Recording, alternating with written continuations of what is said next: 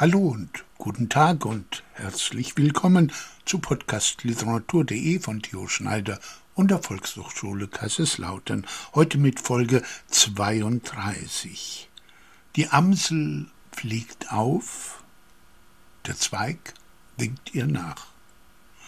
Vor fünf Jahren gestorben, vor 90 Jahren geboren, Anfred Astel, Kurzstreckendichter und Langstreckenredakteur.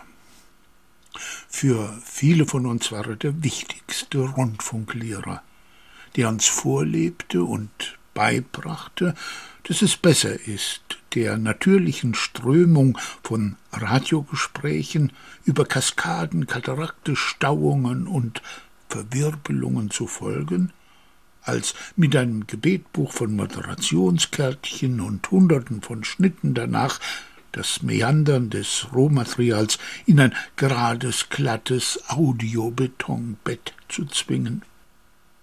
Für viele von uns war er der wichtigste Dichterlehrer, und dennoch haben wir viel zu selten seinen Rat befolgt. Zitat Dichten lässt sich nicht unterrichten. Literatur ist das, was du gegen den Rat aller Leute schreibst. Er war Deutschlands bester Autor von Epigrammen und anderen Formen kurzer Gedichte. Oft waren seine Verse bekannter als er selbst, und viele sind längst als geflügelte Worte in unsere Sprache eingegangen. Zitat Ich hatte schlechte Lehrer, das war eine gute Schule. Oder zwischen den Stühlen sitzt der Liberale auf seinem Sessel.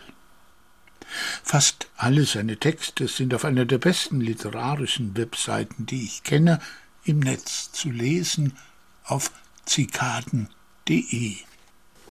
Und für viele von uns war er ein wichtiger Lehrer in Sachen Widerrede und Rebellion. Von der Studentenrevolte bis zu seinem Tod hat er politischen und institutionellen Mächten respektlos seinen rhetorischen Mittelfinger gezeigt.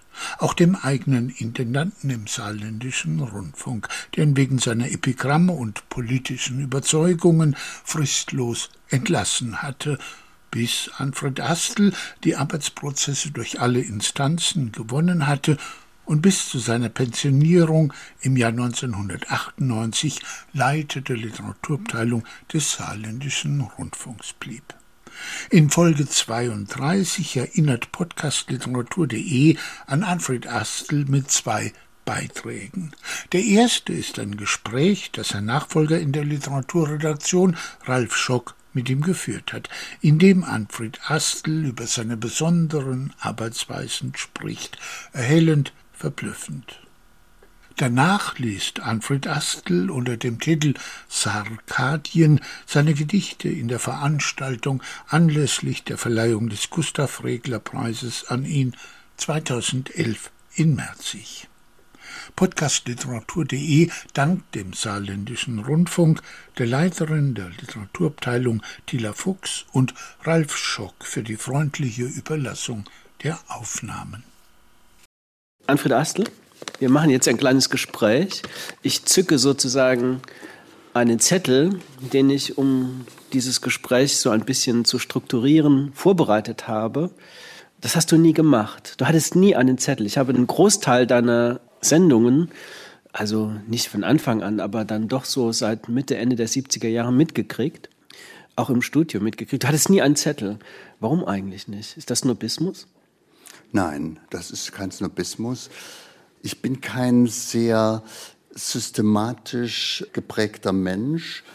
Ich habe das ja sehr hochmütig mal geäußert in einem Buch, das der Steffen Aug herausgegeben hat im Pokul Verlag beim Klaus Behringer. Da sitzt er mit dem Titel Im Chaos schwimmt der aufgeräumte Kopf.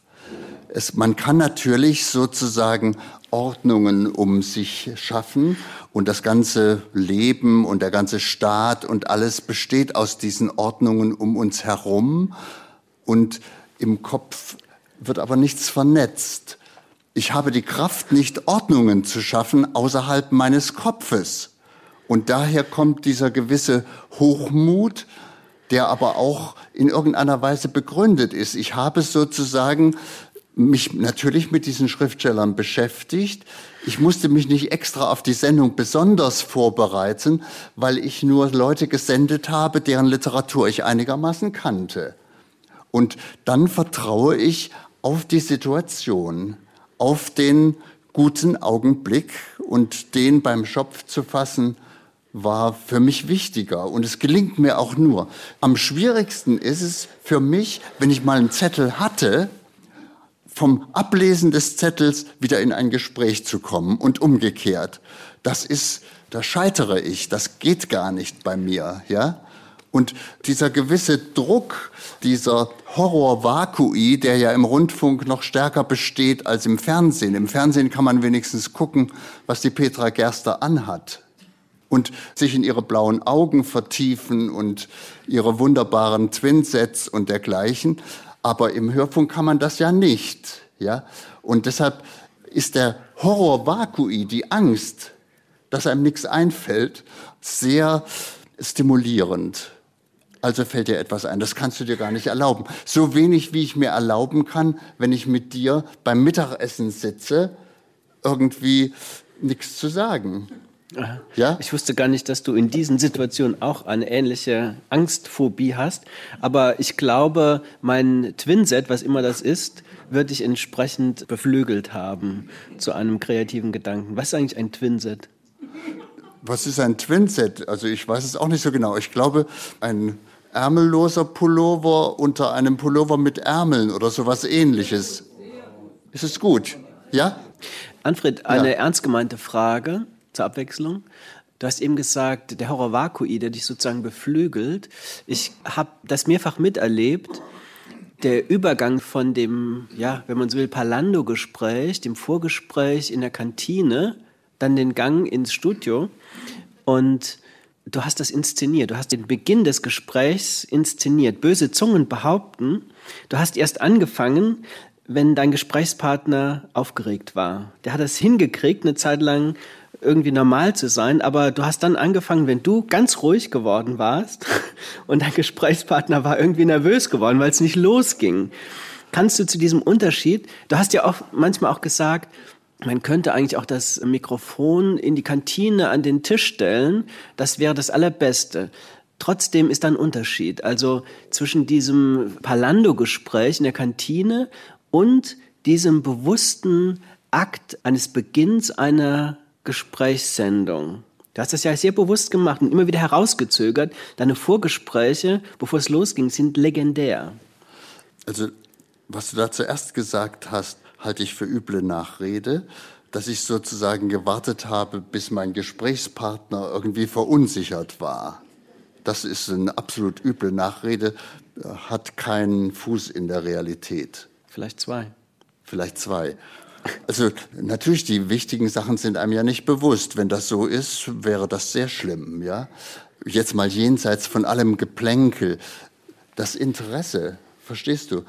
Dass du dich wirklich interessierst, nicht dafür, dass du eine Sendung abliefern musst, sondern für die Inhalte, für den Autor, für seine Literatur und was in der Literatur vorkommt, was darin thematisiert ist.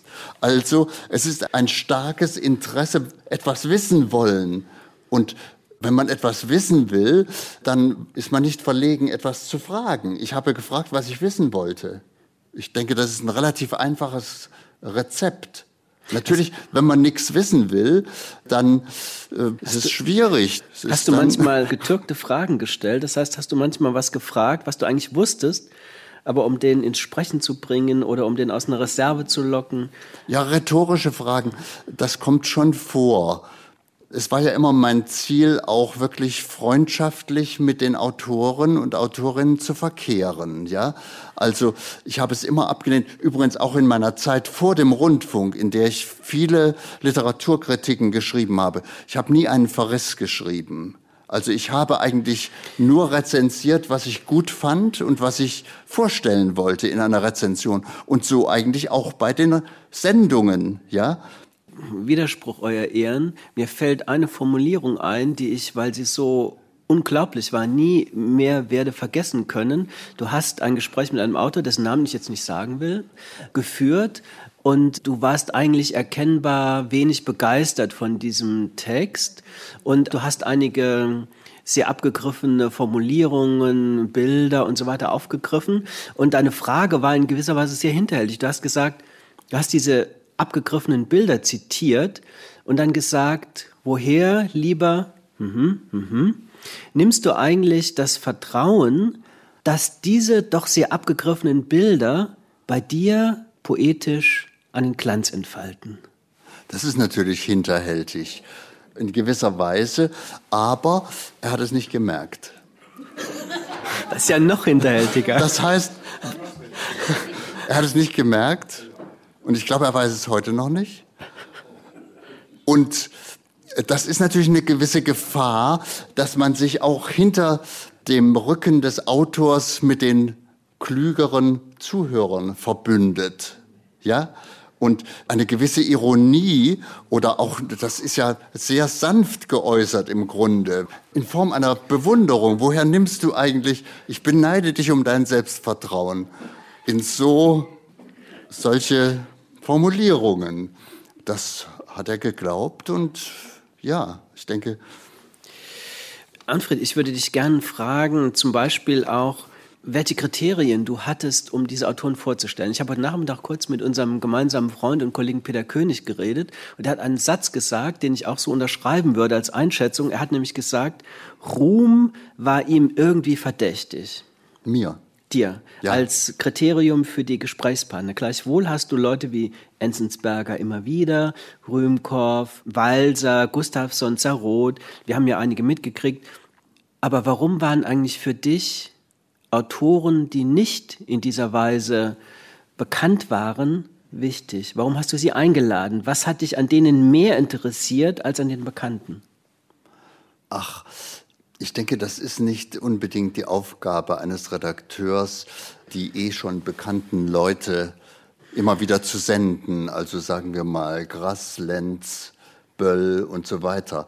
Die Böll-Sendung war eine Ausnahme. Böll als Dichter kennt niemand, ja, als jemand, der Gedichte geschrieben hat. Das ist völlig unbekannt geblieben. Und beim Hans Magnus Enzensberger ist es eine andere Sache. Mit dem habe ich übrigens sehr früh schon korrespondiert, auch für die lyrischen Hefte. Und er ist ja sehr öffentlichkeitsscheu, ja, und negiert eigentlich den Literaturbetrieb, ist aber einer der bekanntesten. Ja, alle Redakteure sind stolz, wenn sie mal irgendwie einen Zipfel von ihm in die Hand kriegen. Hier sitzt einer. Ja, ich hatte mit dem immer sehr schöne, einfältige Gespräche. Ja, das heißt, er hat es zu schätzen gewusst, dass ich nichts von ihm wollte. Nichts für meine eigene Karriere. Ich habe nicht gesagt, du, du, du bist so berühmt, du könntest doch eigentlich mal ein Gedichtbuch von mir besprechen und so weiter. Und das hat er mir auch mal gesagt. Das ist angenehm, wenn du mich besuchst. Bei dir weiß ich, du willst nichts von mir. Ich wollte etwas von ihm, nämlich Sendungen mit ihm machen. Und das sind dann auch Gespräche. Und im Gegensatz zu seiner sonstigen Scheu gegenüber dem offiziellen Literaturbetrieb hatte er diese Hemmung mir gegenüber nicht, bis heute. Du hast ihn ja getroffen durch das Hörbuch, wie heißt das? das ihr auf der Dieter Buchmesse vorgestellt habt. Diderots Neffe. Diderots Neffe, ja. Und da habt ihr ihn ja auch noch mal erfahren als einen völlig normalen Menschen, der nicht durch den Literaturbetrieb verdorben ist, obwohl er eigentlich einer unserer besten Schriftsteller ist. Ja, aber die Frage war, die Frage war ja. aber eigentlich sozusagen, warum du die Unbekannten, die Autoren am Anfang ihrer Laufbahn, du hast ja eine ganze Menge Autoren eingeladen, von denen ja gar nicht absehbar war, dass sie mal bekannt würden, Nikolaus Born, Hubert Fichte und so weiter. Kann es vielleicht sein, du hast sie eingeladen, weil mich ihre Literatur interessiert hat. Ich hatte ja irgendwas gesehen von ihnen oder zu lesen bekommen oder sie selbst oder sie sind mir als Next Door Boy, leider häufiger als Girl, zwischen die Füße gelaufen. Ja, also das sind Zufälle, und da ich ja eben auch diese Zeitschrift gemacht habe, also wenn du als Student eine Literaturzeitung machst, die lyrische Hefte heißt, dann gehst du ja nicht an die bekannten Leute, wenn dich selbst keiner kennt, ja? Also habe ich das gemacht, was ich aus meiner Umgebung kannte. Ja, dazu auch noch mal was anekdotisches. Lyrische Hefte Nummer 1 erschienen 1959. Auf Seite 1 steht ein Gedicht von dem berühmt gewordenen Romanisten Karl-Heinz Stierle, der jetzt mit seiner Frau Patricia Osterstierle, die einen Ruf als Romanistin bekommen hat, nach Saarbrücken gezogen ist. Der ist ein Ordinarius später geworden in Konstanz und anderswo, ein Fachmann für Dante und Petrarca. Der hat diese große Monographie über Petrarca geschrieben. Der wohnt jetzt hier. Der hat nie Gedichte veröffentlicht, Übersetzungen von Petrarca.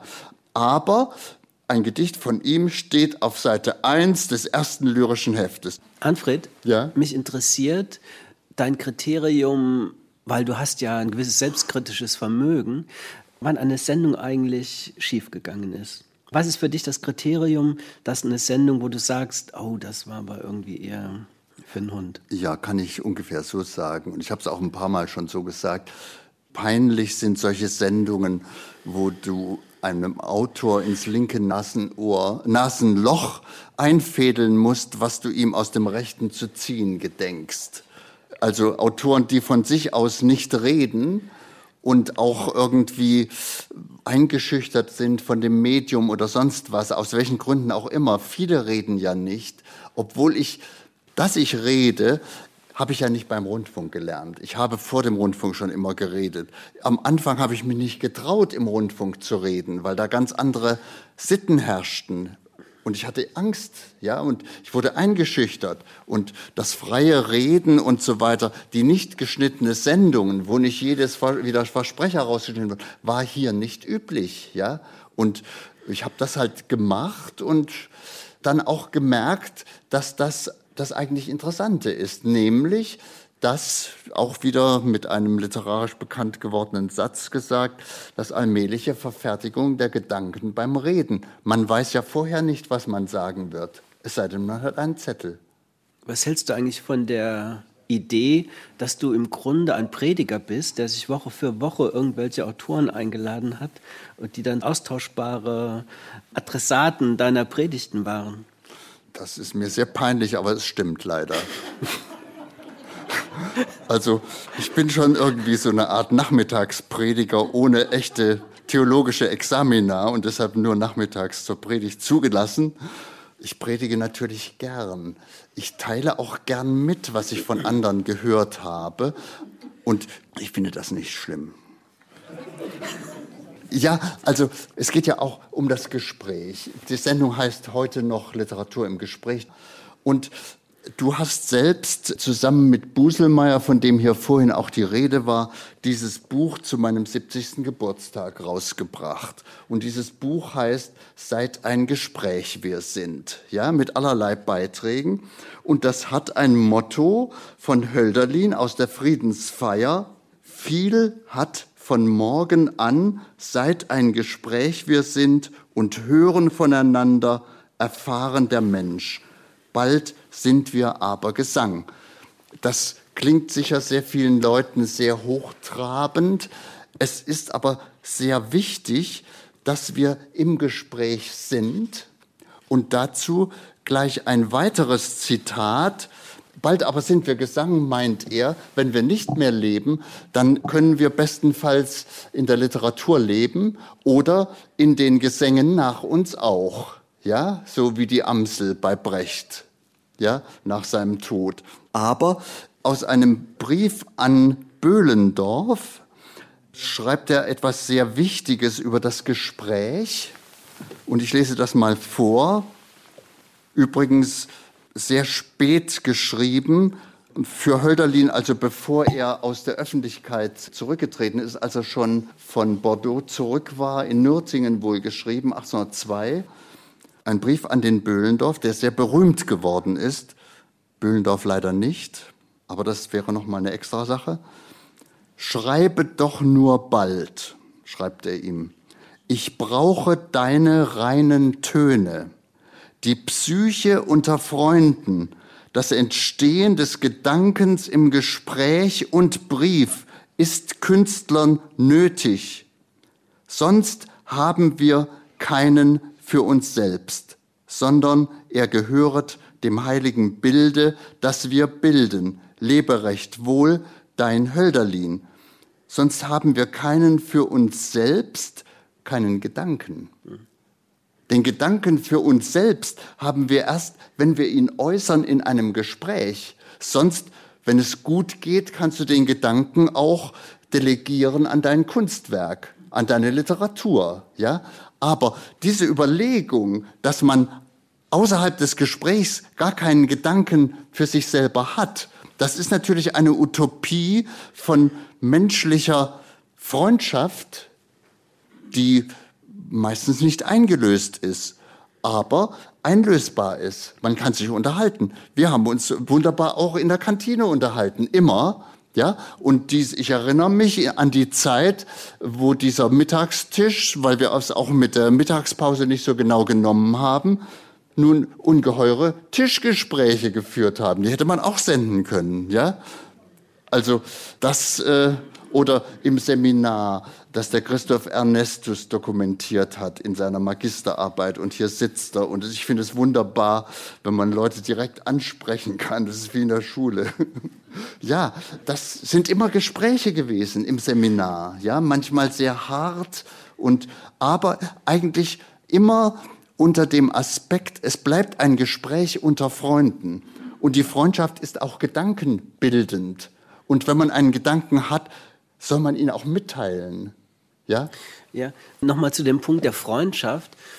Ich erfahre das manchmal als etwas bedrückend, manchmal sogar peinigend, dass man in einer Doppelfunktion agiert. Einerseits ist man mit den Autoren mehr oder weniger befreundet, bekannt, auch ja, verfeindet gelegentlich, dann ist das Problem, stellt sich eher nicht. Aber wenn man mit denen befreundet ist und man kriegt Manuskripte und so weiter und man hat einen Ermessens, einen ja, Spielraum hat man gar nicht, sondern man muss überlegen, eigentlich bin ich mit denen befreundet, andererseits ist das Manuskript jetzt doch nicht so das Allerbeste oder das Allerwunderbarste. Wie bist du mit diesem Konflikt umgegangen? Also Freundschaft, Redakteursfunktion, fest bezahlt als Redakteur. Man weiß, die Leute wollen auch irgendwie nicht frieren im Winter und brauchen Heizöl. Oder der von dir vorhin erwähnte Dreier hat von dem Hessepreis bekanntlich seine Zähne seinen Zahnarzt lassen. bezahlt. Der Natürlich. hat seinen Zahnarzt bezahlt. Ja, ja. ja, der, ja, der stand ihm schon sozusagen vor der Tür. Der hätte ihm die wieder weggenommen. Und dann kam zum Glück der Hessepreis und dann hat er ihm das ganze Geld des Hessepreises hat er einfach dem Zahnarzt weitergeleitet. Äh, dazu folgendes. Es ist natürlich schwierig für einen Redakteur, der für Sendungen Gelder zu vergeben hat und der entscheiden kann, du wirst gesendet, du aber nicht, nun unabhängig zu bleiben wichtig für uns als Redakteure ist, rauszukriegen, weshalb eigentlich die Schriftsteller sagen, sie sind mit dir befreundet. Wenn du rauskriegst, dass sie mit dir befreundet sind, weil du gelegentlich Sendungen mit ihnen machst, dann ist das kein Freund. Ein Freund ist der, der dich hinreichend interessiert in seinen Gedanken, in seiner Literatur, dass er mit dir gern darüber redet. Ja, und du mit ihm. Das andere sind eigentlich keine Freundschaften. Das ist, das ist utilitaristisch. Das ist klar. Ich würde es auch. Aber weicht dem, weicht dem Problem doch nicht aus. Wie, wie verhältst aus? du dich denn in der Abwägung Sozialhilfe ja. und literarische Qualität? Hattest du für dich einen Schlüssel oder eine Idee, wie du das gemeistert hast, das Problem? von der Hand in den Mund. Also irgendwie. Next door, sozusagen. Ja, und wenn es auch jemand auf die Nerven geht, ständig wieder das anbietet, was du für schlecht hältst, dann, ich war unter uns gesagt mit solchen Leuten nicht befreundet. Naja, manchmal zwingen sie also, einem so eine Art Freundschaft auf. Ja, natürlich gibt's das. Ja, ich habe das vorhin ja auch angedeutet. Es gibt wirklich Fälle, wo es sehr schwierig ist und wo du dann das meiste ist nicht riesig gut, ja. Auch das, was man selbst schreibt, ist ja nicht riesig gut, ja. Also dann gibt es sicher auch Kompromisse. Also wenn da einer behauptet, dass die Literaturbeurteilung überhaupt nichts mit Freundschaft zu tun hat, ist das natürlich auch Unsinn. Aber es wäre eben gut, wenn die Freundschaft nicht nur sozusagen eine, ja, nicht nur die Freundschaft mit dem Redakteur wäre, der Geld zu vergeben hat. Und das kriegt man raus. Erinnerst du dich an besondere Sendungen, die dir in Erinnerung geblieben sind? Ja, viele viele. Beispiel? Und jetzt auch durch das, was der Hans-Gerhard Steimer gemacht hat, habe ich mich ja intensiv wieder mit den Sachen beschäftigt, sehr viele Sendungen gehört, was ich besonders schätze. Viele, viele. Auch einige, die du wiederholt hast, jetzt gerade zum Jubiläum 50 Jahre Saarländischer Rundfunk. Eine wunderbare Sendung war die mit Wolf-Dietrich Schnurre, ja, ein fantastisches Gespräch. Aber warum war das Gespräch fantastisch? Weil der Mann so fantastisch ist, ja. Und mit dem sich zu unterhalten, mit dem war ich ja nicht befreundet, ja. Aber dann bist du auf einmal nach der Sendung sofort befreundet, ja. Das war irgendwie sehr gut, ja ich will das jetzt nicht, die Beschreibung, einige haben sie gehört. Also das ist, sind außergewöhnliche Sachen und dann auch außergewöhnliche Situationen. Ich habe ja dem Schnurre gesagt, ich würde gerne Sendungen mit Ihnen machen.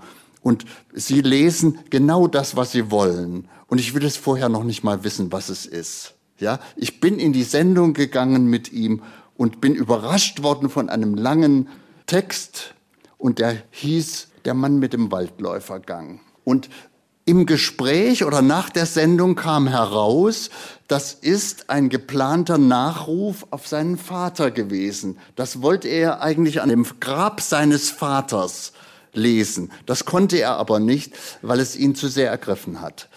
Wolf-Dietrich Schnurre ist praktisch ohne Mutter aufgewachsen, aber mit sehr vielen Freundinnen seines Vaters.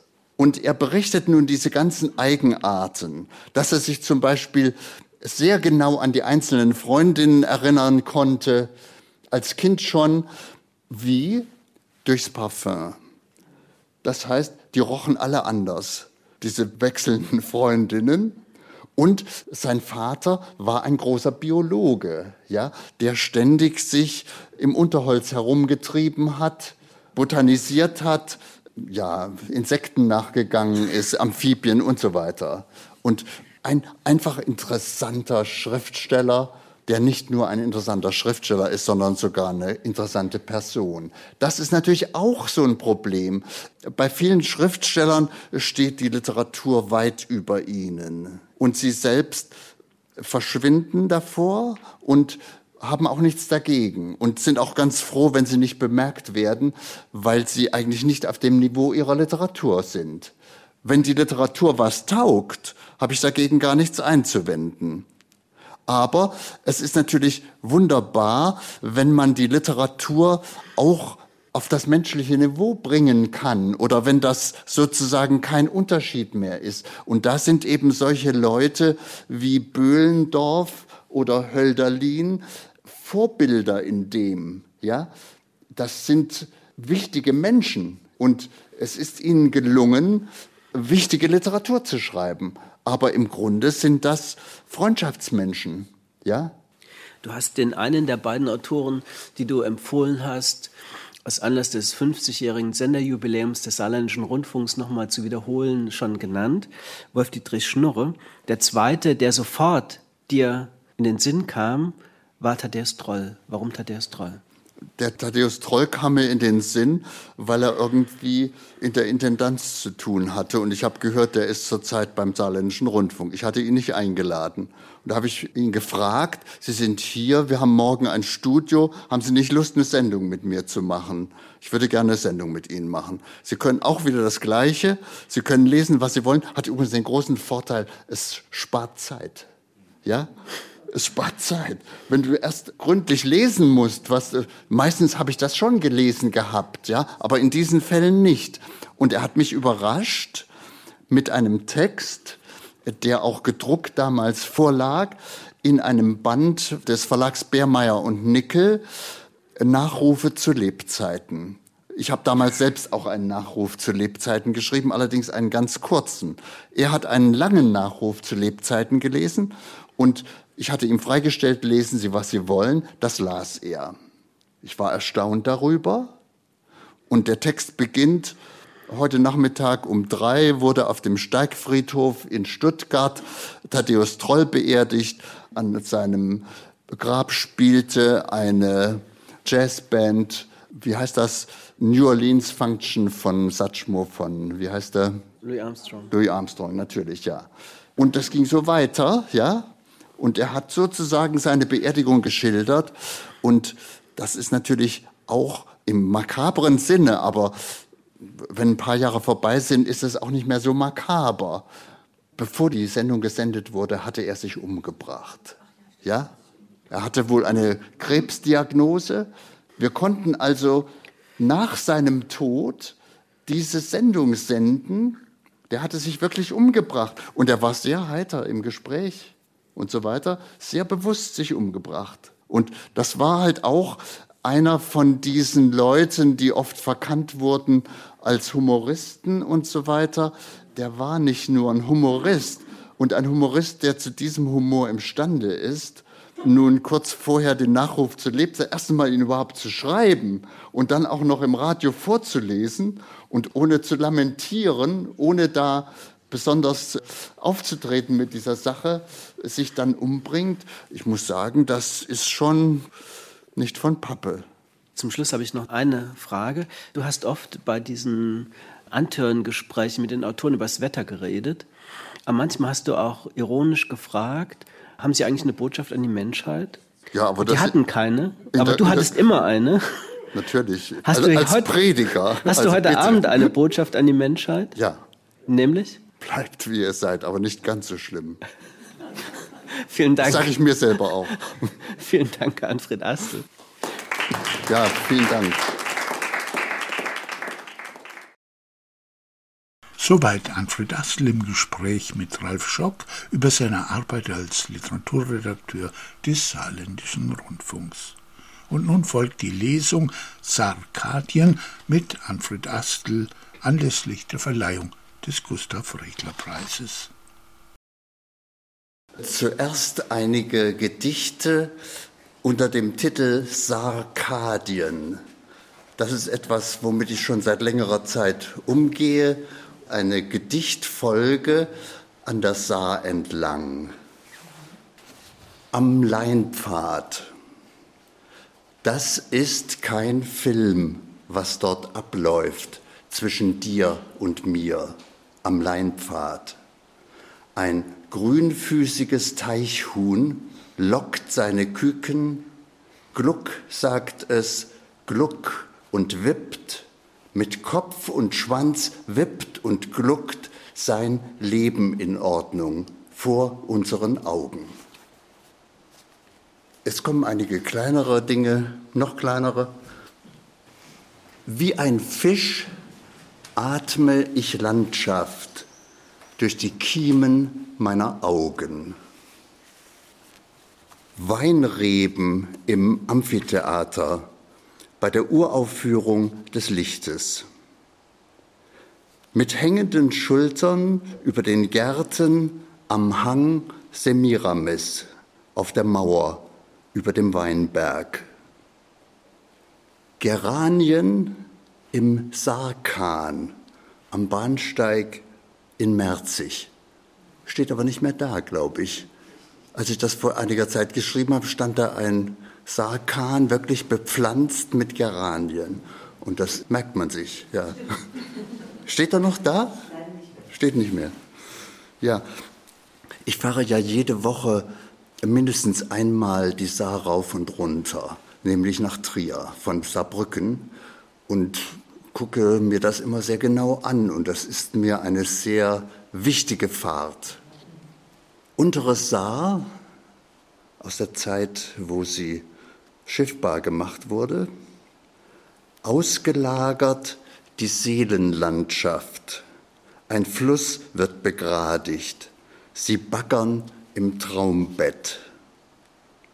Schön das Flusstal, die Narbe alter Verletzung. Und das Ergebnis von dieser Kanalisierung Kohlen nach Athen Schubschiffe auf der Saar. Es geht aufwärts mit der Kohle von Übersee. Glücklich zurück vom Schulausflug, die Saarschleife im Haar. Die Saarschleife eine Landzunge in der Wasserscheide. Uns auf dem Treidelpfad treidelt der Mond im Kanal. Bleibt er, bleiben wir stehen. Geht er, gehen wir ihm nach. Ich komme auch immer an Saarhölzbach vorbei natürlich. Und jetzt kommt hier ein silbenzählendes Gedicht, ein Stutztanker mit 21 Silben. Drei, fünf, drei, fünf, fünf. Gisela kam aus Saarhölzbach. Im R4, das war nicht bequem, doch es musste sein. Vergiss nicht, es sind Hochzeiten, Mauerblümchen. Wenn ich das Saartal entlang fahre, immer mit dem Zug, übrigens fast immer, wenn ich nicht was Schweres transportieren muss, denke ich mir, wenn ich einmal Besuch haben würde oder hätte aus Japan oder China, dann würde ich gerne das Saartal zeigen, weil das ist so ähnlich wie diese Bilder der Landschaftsdichter die gleichzeitig Landschaften malen und in den Himmel Verse schreiben. Und das ist eine solche Landschaft mit steilen Bergen rechts und links vom Fluss. Und in diesem Zusammenhang lese ich auch zwei Texte vor, die eigentlich sich auf chinesische Dichtung beziehen, aber eben für mich hierher gehören, weil ich war noch nie in China und war auch nicht in Japan und werde wahrscheinlich auch nicht mehr hinkommen. Aber dahin braucht man im Grunde gar nicht zu kommen, weil die ja zu uns kommen und vor allen Dingen ihre Poesie. Berauscht vom Jadefall zittert der Drachenfels. Gedichte pflückend wie Pilze folge ich meinem Schlangenpfad.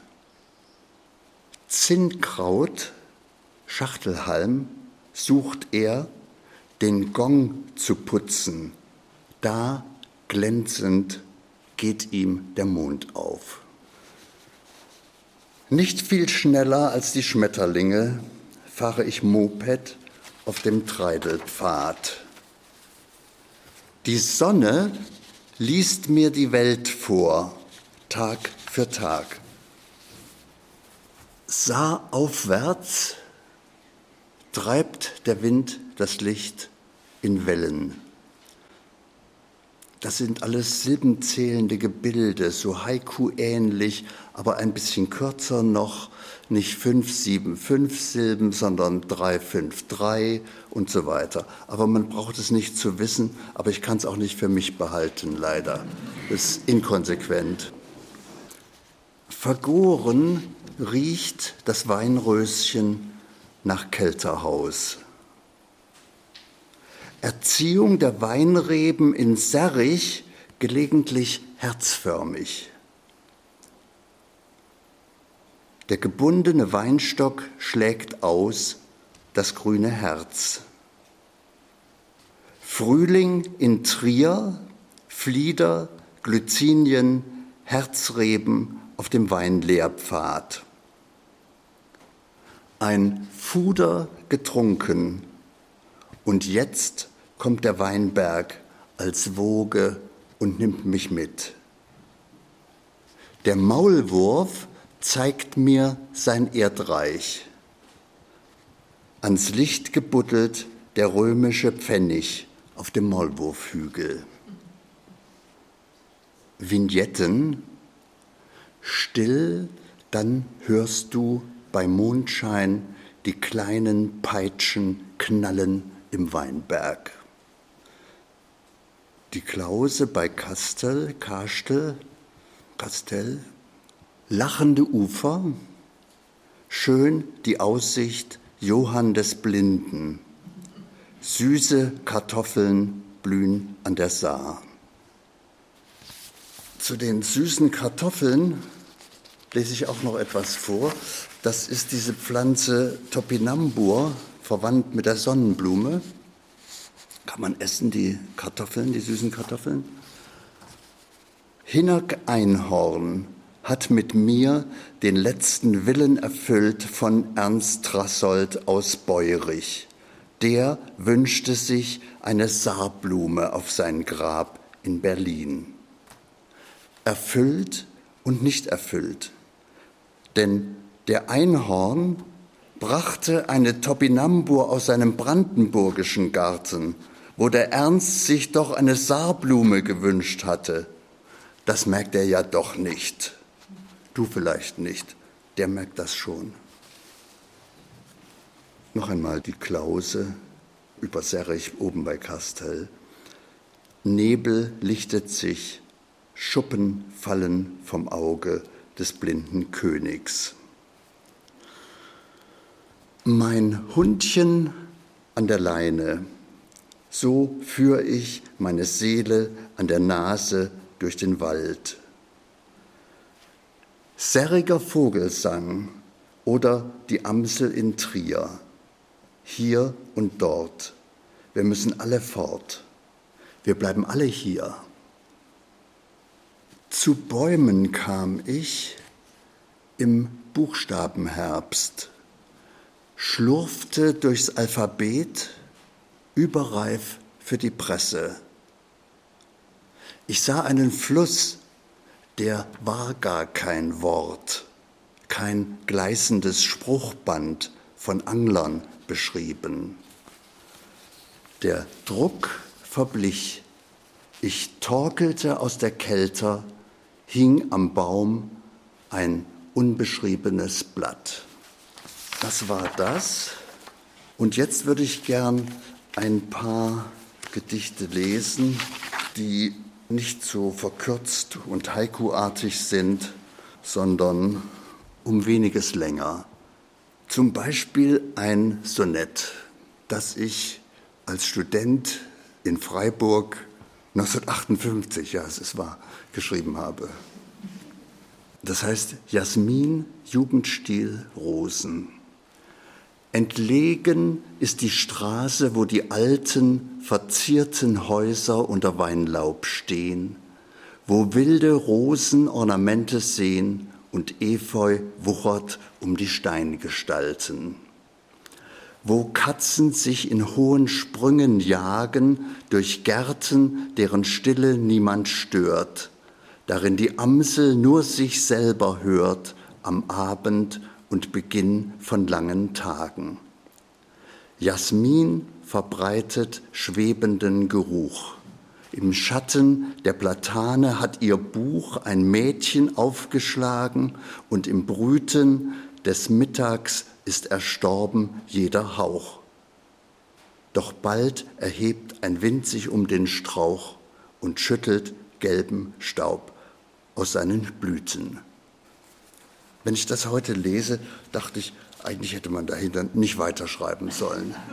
Ja, ist irgendwie, das ist, kann ja immer nur schlechter werden. Und jetzt kommt ein auch so nettartiges Gedicht, aber nicht gereimt wie dieses hier, was ja klassisch gereimt ist, mehr oder weniger klassisch, sondern frei rhythmisch, beeinflusst von Gerald Manley Hopkins ein Gedicht, das heißt Schließkorb, auch gegliedert wie ein Sonett, aber eben freirhythmisch, sprungrhythmisch, sagt Hopkins. Triefend vor Hässlichkeit, Ungestalt, Abgestalt, Auge, verweilst du wo? Auf dem alten, aus reinen Weiden geflochtenen Korb mit Blindheit geschlagene bogen die Ruten. Unansehnlich, triefend, hässlich auch sie, Auge, du hast sie gesehen, blaukittlich, blöd und dunkel in ihrer Werkstatt, trüb von schimmelnden Nächsten hergeliebt. Als Knaben hieß meine Mutter mich kaufen, bei Blinden diesen Schließkorb beisammen zu halten, meine sieben Sachen auf den Schul- und Irrwegen. Liebste Augenweide meines Zimmers ist er nun. ein Flechtwerk, ein Staat aus innig umschlungenen. Wie Rinde von den Ruten ist Blindheit abgestreift. Sprechstunden für Jahreszeiten. Noch liegen die Zuschriften des Herbstes unbeantwortet in der Schublade, da schneit mir der Winter schon mit neuen Briefen ins Haus. Die Zettelkästen vom Frühjahr bedürfen längst einer Revision, und wenn es der Sommer bemerkt, dass ich auf seine Gratulationen hin einfach freundlich gehaltene Danksagungen verschickt habe, kann ich mich draußen nicht mehr sehen lassen. Ich werde jetzt Sprechstunden für Jahreszeiten einrichten und alles mündlich erledigen. Hand in Hand heißt der nächste Text. Wer geht dort durch die Felder und sieht die Welt an? Wer läuft durch den Acker und wem stehen die Haare zu Berge? Bin ich der fremde Ausläufer fernen Bewusstseins von Alters her? Adam, Hopkins, Holterling und mein Großvater reden durch mich, sehen aus meinen Augen die Welt an, niesen durch meine Nase, Hatschi, das ist der Heuschnupfen, und die Schwalben fliegen mir zwischen den Beinen durch. Der rote Schimmer über dem Roggen und der lichtgrüne Schimmer über dem Gerstenfeld, das alles sucht Halt bei seinem Schatten. Hand in Hand geht es mit seinem Schatten in die Nacht verloren. O weh mir, wo nehm ich, wenn es dunkel ist, die Worte her. Zwei Texte über Feuersteinklingen.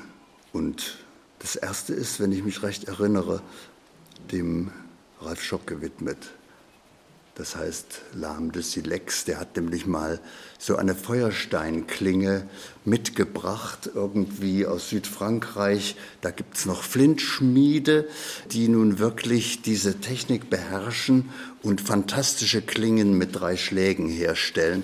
Er besitzt eine solche. Genauer gesagt, wir besitzen sie gemeinsam.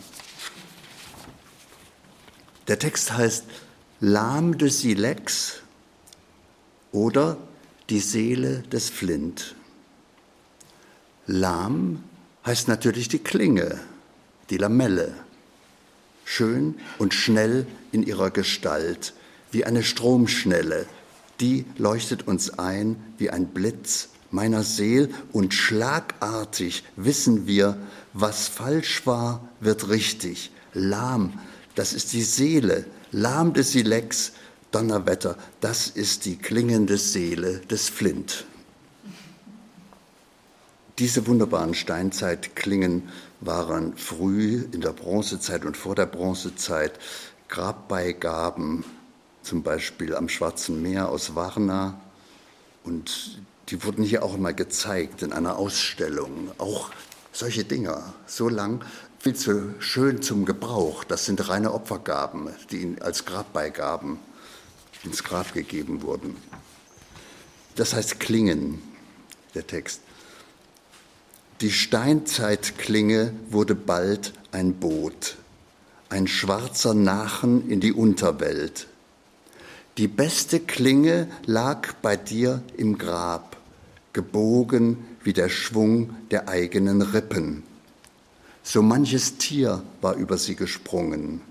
Sie klang auch selber, als sie abgesprungen durch den gezielten Schlag vom größeren Stein. Der Klang soll auch mein Totenlied durchdringen. Ich habe eingangs gesagt, dass ich immer an der Saar entlang fahre und da beschäftigt mich die Bewegung der Ufer, eine seltsame optische Erscheinung, dass das eigene Ufer das andere zu überholen scheint. Darauf bezieht sich der nächste Text, der heißt Jambische Drehung auf 50 Versfüßen. Das heißt, es sind zehn Blankverse. Jambische Drehung. Das Gehen bringt Bewegung in den Weg. Im Wasserspiegel spiegelt sich der Zweig. Der Kirschbaum dreht sich im Vorübergehen ein Blütentanz. Die Bäume stehen erst still, wenn ich vorüber bin. Siehst du, sieh hin. Entgegen eilt die Landschaft deinem Zug. Fährst du flussab, fließt nicht der Fluss bergauf, flussauf fließt dir der Fluss samt Ufer zu. Dein Ufer überholt das andere, so dreht sich vor dem Auge dir die Welt. Ja, ich lese einen Text noch vor, wohl zwei. Der eine heißt zikaden.de. Das ist die Chiffre meiner wunderbaren Website, die heißt Sand am Meer, Sinn- und Stilübungen. Und die Chiffre ist zikaden.de und sie ist wunderbar eingerichtet von Hans-Gerhard Steimer, der hier freundlicherweise auch sitzt und hier zur Lesung gekommen ist. Ich begrüße dich, Hans-Gerhard.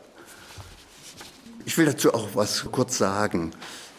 Das ist für mich ein großes Glück, sozusagen ein Glück im Alter, dass diese unendlich vielen Gedichte, die ich geschrieben, veröffentlicht und nicht veröffentlicht habe, nun abrufbar sind auf einer wunderbar organisierten Website. Wenn Sie so ein Ding zu Hause haben, gucken Sie sich das mal an. Das ist irgendwie ziemlich einmalig gut gemacht.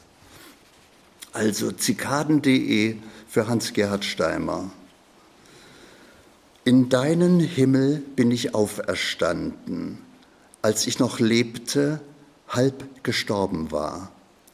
Was bleibt? Ach, was noch nie gewesen ist.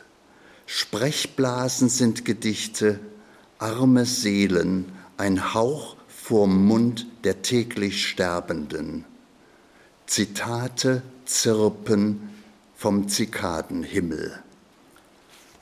Und ein letzter Text, der heißt Schmetterlinge und ist auch in Blankversen geschrieben. Franz von Assisi predigte den Tieren. Er lehrte sie mit seinem Zeigefinger die Frömmigkeit von Menschen seinesgleichen, wie Orpheus einst den Tieren vorgesungen. Da flog ein Falter ihm auf seinen Finger. So, meine Seele, sing ich von den Blüten, ich rede zu den Menschen von den Tieren, als ich längst schweige, fliegt vor meinem Mund dein Schmetterling auf meine Zungenspitze. Vielen Dank.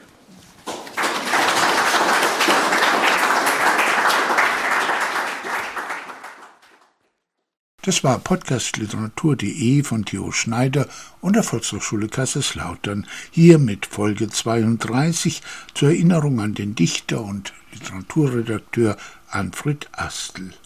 Wer mehr von ihm lesen will, Bücher gibt's noch im ZVAB und alle seine Texte auf seiner wunderbaren Webseite zikaden.de unbedingt mal besuchen. Ich bin Theo Schneider. Tschüss und danke fürs Zuhören.